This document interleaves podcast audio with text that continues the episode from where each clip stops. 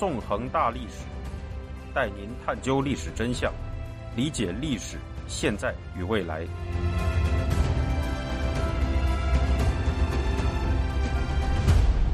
大家好，欢迎大家收听《纵横大历史》，我是主持人孙成。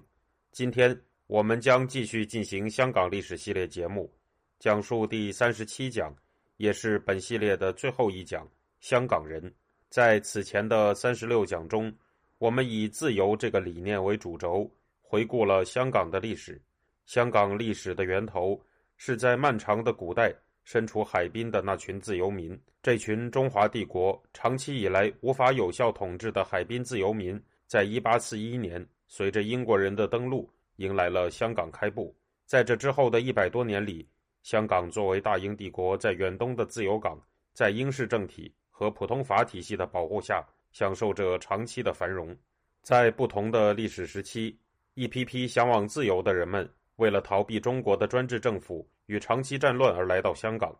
在这里，他们与来自世界各地的人们一起，将香港变成了一座大都会。除了共产主义分子的暴动和二战造成的波折外，香港在大英帝国治下一直处在财富不断积累的状态，拥有驰名国际的声誉。在英治时期，香港的政治民主化进程虽然缓慢，但却一直处在不断推进的状态。在这一进程中，处在英式政体框架下的民众不断昂扬地为自身权利进行着抗争，政府则不断用各种姿态回应着民众的诉求。尽管双方之间的互动有时候并不愉快，而且冷战时期的中国长时间阻碍着香港的民主化进程。并曾用恐怖主义的方式制造过六七暴动，但经历了种种艰辛之后，香港依然形成了自己的公民社会，并在一九九五年迎来了民主。然而，这一切来之不易的成果，随着一九九七年英国将香港主权移交给中国，付之东流了。在一九九七年之后，中港当局不断蚕食着香港的自由与民主。逐步加强着对香港的控制，在这一过程中，热爱自由的香港民众发起了一次次勇敢的抗争。可以说，一九九七年后的香港史就是一部香港民众的抗争史。从二零零三年的七一大游行，到二零零六至二零零七年捍卫本土记忆的天星、皇后码头抗争，再到二零一二年的反国教运动，香港民众的反抗声浪前后相继。终于迎来了火山爆发的时刻，也就是争取真正普选权的二零一四年的雨伞革命。在这一过程中，自从可以被称为转折点的二零零八年开始，香港人对中国的认同感急剧衰落，激进民主派和本土派的思潮也在这一时期开始成型。随着雨伞革命的爆发，香港进入了一个全民抗争的时代。作为一次自发性极强的街头抗争。二零一四年的雨伞革命给此后的抗争创造了许多可供借鉴的模式，包括手持雨伞的民众大规模占领街道，以连农墙传递信息和鼓舞士气，以黄丝自居等等。在雨伞革命失败后，香港民众重整旗鼓，展开了下一波反抗。二零一六年的鱼蛋革命则展现了青年世代采取勇武行动对抗当局暴政的决心，为之后的抗争运动。提供了另一种可供借鉴的方式。在此前后，本土派和自觉派的青年组织迅速发展了起来，并一度在立法会获得了相当数量的席位。在这样的背景下，中港当局开始了政治镇压，取消了多名本土派、自觉派和激进民主派议员的议员资格，并对雨伞革命和鱼蛋革命的许多组织者与参与者进行了逮捕。接下来，他们悍然宣布准备推出被称为“送中条例”的逃犯条例修订案。在这样的情况下，数以百万计的香港人自发行动起来，在二零一九年六月全面展开了波澜壮阔的反送中抗争。在反送中运动期间，香港人借鉴了雨伞革命和鱼蛋革命的经验，采取了无大台的自发行动与何勇不分的抗争模式。展现出了感动人心的英勇献身精神，并在当局骇人听闻的残酷镇压下付出了巨大牺牲。在中国当局于二零二零年六月推出香港国安法之后，香港的自由在空前的政治镇压下变得荡然无存。然而，尽管大规模街头抗争已在香港本土转入低潮，但在世界各地却仍然在持续进行。在香港，民众也没有对当局的高压表示屈服。面对中港当局的暴行，国际社会也行动了起来，为香港人提供各种各样的援助。可以说，反送中抗争绝对没有终结，香港的历史也绝对没有结束。以上描述的一连串抗争行动的主体都是香港人这个群体。那么，“香港人”这三个字究竟有着什么样的含义呢？事实上，“香港人”的含义正是由香港民众在争取自由的过程中塑造的。自2008年以来，香港人对中国人这个身份的认同感就保持着持续走低的趋势。如此前所述，随着中国在这一年成功主办奥运会，香港18至30岁的年轻人对中国人这个身份的认同曾经达到了1998年以来的顶峰，有41.5%的年轻人认同自己是中国人，41.2%认同自己是广义中国人。但就在2008年。随着三聚氰胺奶粉事件、刘晓波被中国当局判刑等事情的发生，香港民众对中国的观感开始急速恶化。在这之后，随着2012年的反国教抗争和2014年雨伞革命的相继发生，香港民众对中国人身份的认同感更是达到了历史新低。在2014年，只有9.5%和11.8%的香港年轻人认同自己是中国人和广义中国人。随着本土主义思潮的兴起，香港民众对香港人这个身份有了更明确的定义。听众朋友，您现在收听的是自由亚洲电台纵横大历史栏目，我是主持人孙成。由香港大学学生会出版于二零一四年九月的《香港民族论》一书，阐释了香港民族主义的内涵，表示中国官方民族主义侵入性的国家统合政策。最终激发了当代香港民族主义，认为香港民族这个概念是现代历史过程中的建构产物，并指出，所谓香港民族主要是以共同命运、共同政治社会体制、共同心理特征与共同价值等标准来界定的，与血缘、种族无关。这本书年轻的作者们虽然强调香港民族具有共同的粤语文化，然而这个文化与香港价值一样，本质上是开放。可以经学习而获得的这个开放的公民民族论，恰与北京的血缘民族论成为鲜明对比。这种不以血缘、种族，而是以共同命运、共同政治社会体制、共同心理特征与共同价值等标准来界定身份的方式，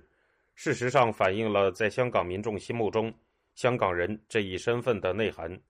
作为一个开放的但又有明确边界的概念。香港人成为了一种有别于中国人和广义中国人的身份认同，在接下来的反送中运动期间，这种身份认同将会被赋予更多新的意义。自反送中运动爆发以来，香港人常常以“手足”一词来称呼同为抗争者的人们，以“手足”互相称呼的人们，或在街头并肩作战，或在网上互相打气。值得注意的是。手足这个称呼有着很强的外延性，而且不分种族和国界。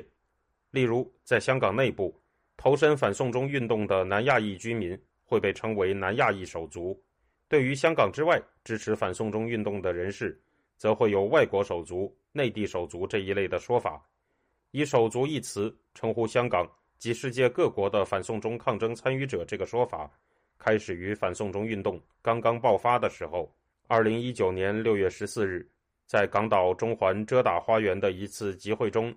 香港民主派议员邝俊宇在接受《苹果日报》记者采访时，曾经表示：“我不要我的手足流血，我不要我的手足受伤，我的手足是这里的所有人。”在这之后，“手足”一词很快成为了反送中运动参与者和支持者互相称呼的最常见词汇。究竟应该如何定义香港人口中的“手足”这个词汇呢？事实上，通过反送中抗争，“手足”这个原本表示兄弟亲密无间的词汇，对于香港人有了一种全新的定义。在一场场抗争集会中，在一次次街头激战中，在一次次加油打气中，人们通过互相称对方为“手足”，形成了一种强烈的共同体意识。通过被称为“吴大台”的自发方式。聚集起来的每一个人，都是反送中抗争中的一名手足。无数个身穿黑色服装、呼喊着同样口号的手足们，构成了一个整体。通过“手足”这样一种亲密的称呼，每一名反送中运动的参与者和支持者，都成为了所有其他参与者和支持者的手足。通过“手足”这个称谓，每个人都变成了大家，大家又代表着每个人。以手足相称的人们，为了同样的目标连结在一起，构成了一个庞大的反抗的共同体。由无数个手足构成的反抗的共同体，是通过一系列经济行为、政治行动和文化符号紧密相连在一起的。在经济行为方面，最为引人注目的就是香港人构筑的黄色经济圈。在反送中运动开始之后，香港人将商铺根据政治态度进行了划分，将中资控制的商铺称为红店，将持亲共亲当局立场的店铺称为蓝店。